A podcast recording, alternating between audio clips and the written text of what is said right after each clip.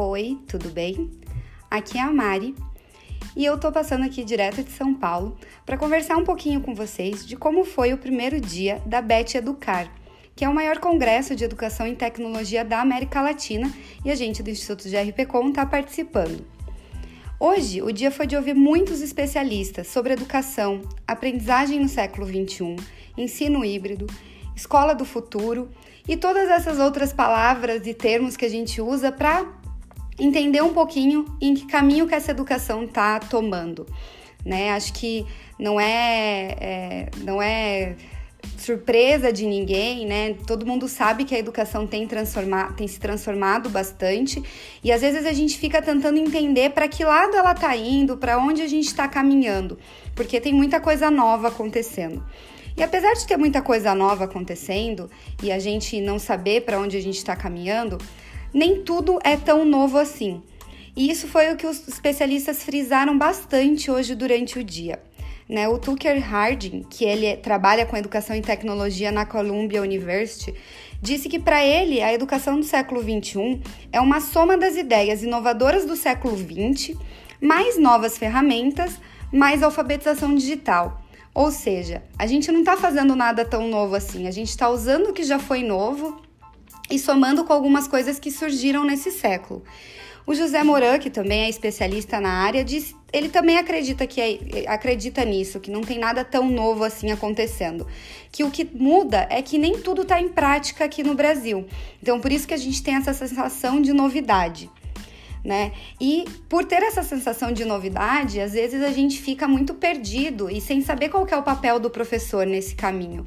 Né? A Maria Elizabeth de Almeida, que é professora da PUC de São Paulo, ela, diz, ela disse acreditar que o papel do professor é ainda mais importante, que por conta de toda essa novidade, o, o professor tem um papel de mediador muito grande.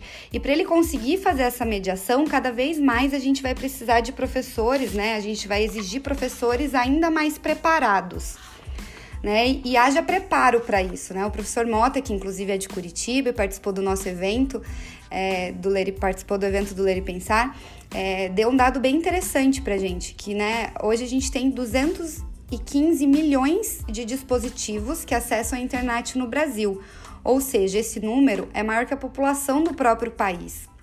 Então, por mais que a gente tenha gente que ainda não está acessando, muita gente está acessando muitos dispositivos, a gente está acessando de muitos lugares. E a gente precisa entender né, de que forma isso está vindo para poder interagir com isso tudo né? Porque não adianta só a gente é, fazer, é, trazer isso de novidade, mas usando as técnicas antigas, né? A gente precisa é, cada vez mais personalizar esse ensino, né? E essa personalização também não é algo novo, né? É algo que a gente já fazia intuitivamente, mas agora a gente tem tecnologias para ajudar a gente. Então a gente precisa ressignificar algumas coisas que não são novas e que a gente já fazia, mas que agora começam a fazer muito mais sentido. Né? O uso das tecnologias, principalmente as digitais, ela tem mudado o nosso pensamento, ela tem interferido nas práticas pedagógicas e dentro da sala de aula.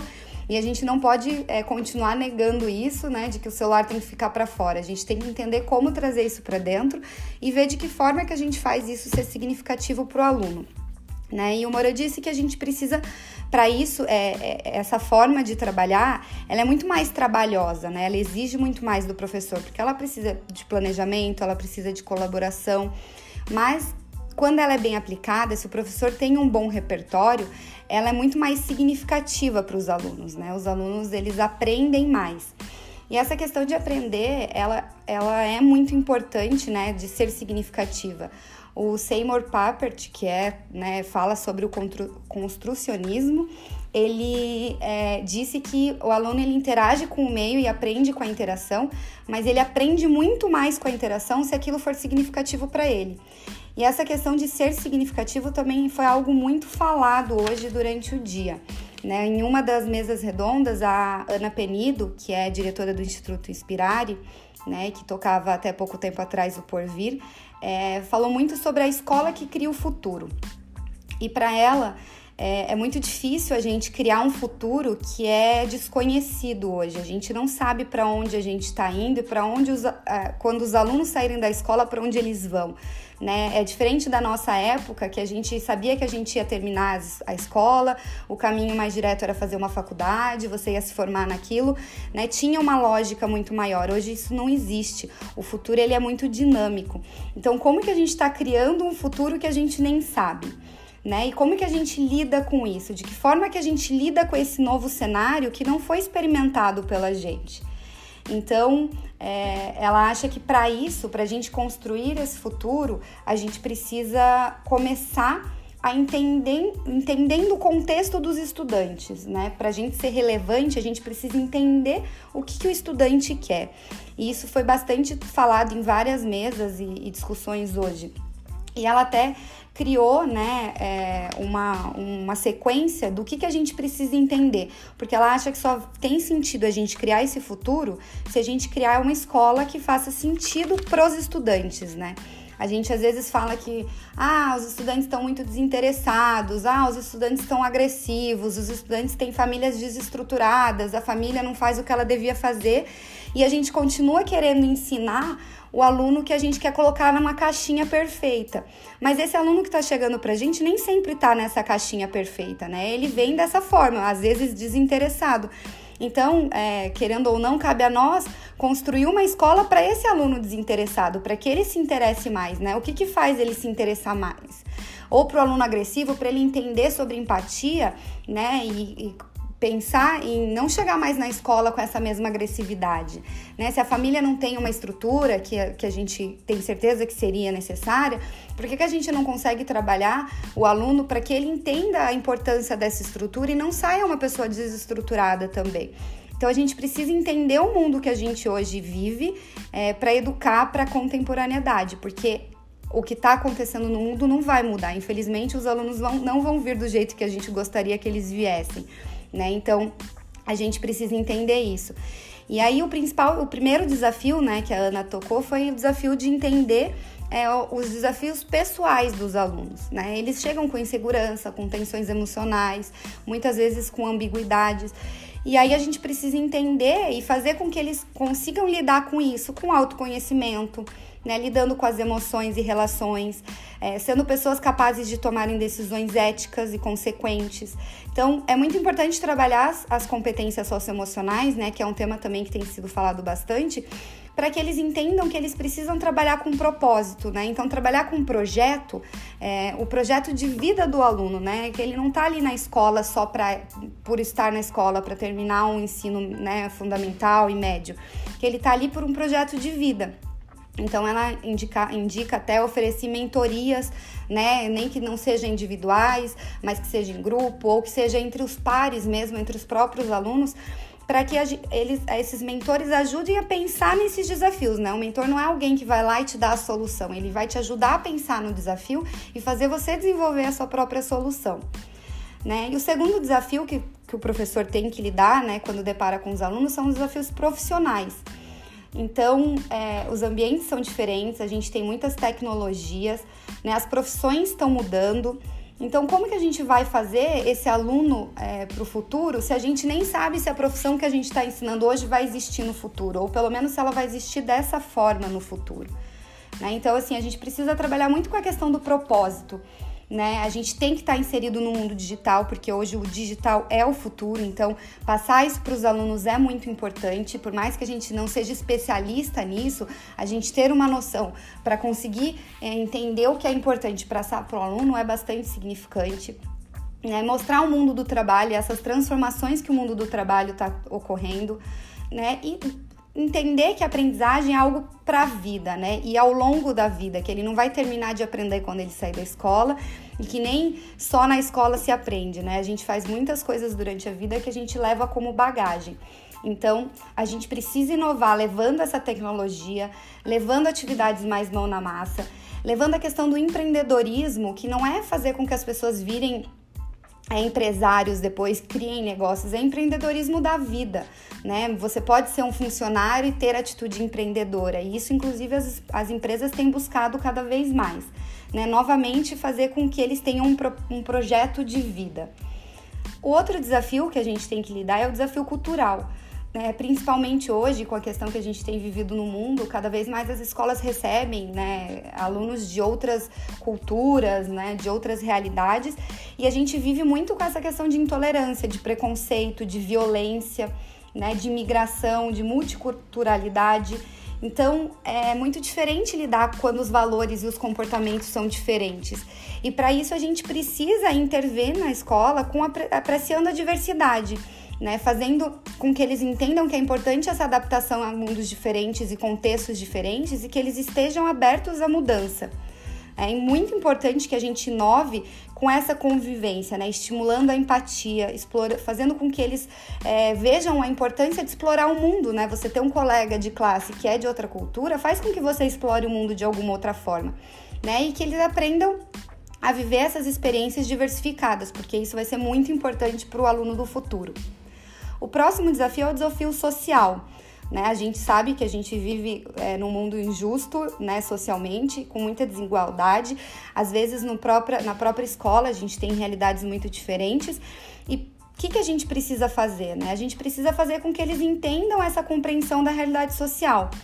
Né? A gente precisa entender essa nossa responsabilidade e educar é, com que os, eles entendam como fazer intervenções sociais, né? A gente sabe que muita coisa depende do poder público, mas a gente, como cidadão, também tem muita é, importância e a gente pode cobrar isso e conseguir resultados muito significativos, né? Então, é, resolução de problemas é algo bastante importante, porque se eu tenho um problema na minha comunidade, eu preciso saber como resolver esse problema da minha comunidade, não ficar ali apenas vivendo na comunidade reclamando daquele problema se eu tenho algo que eu posso fazer e mudar.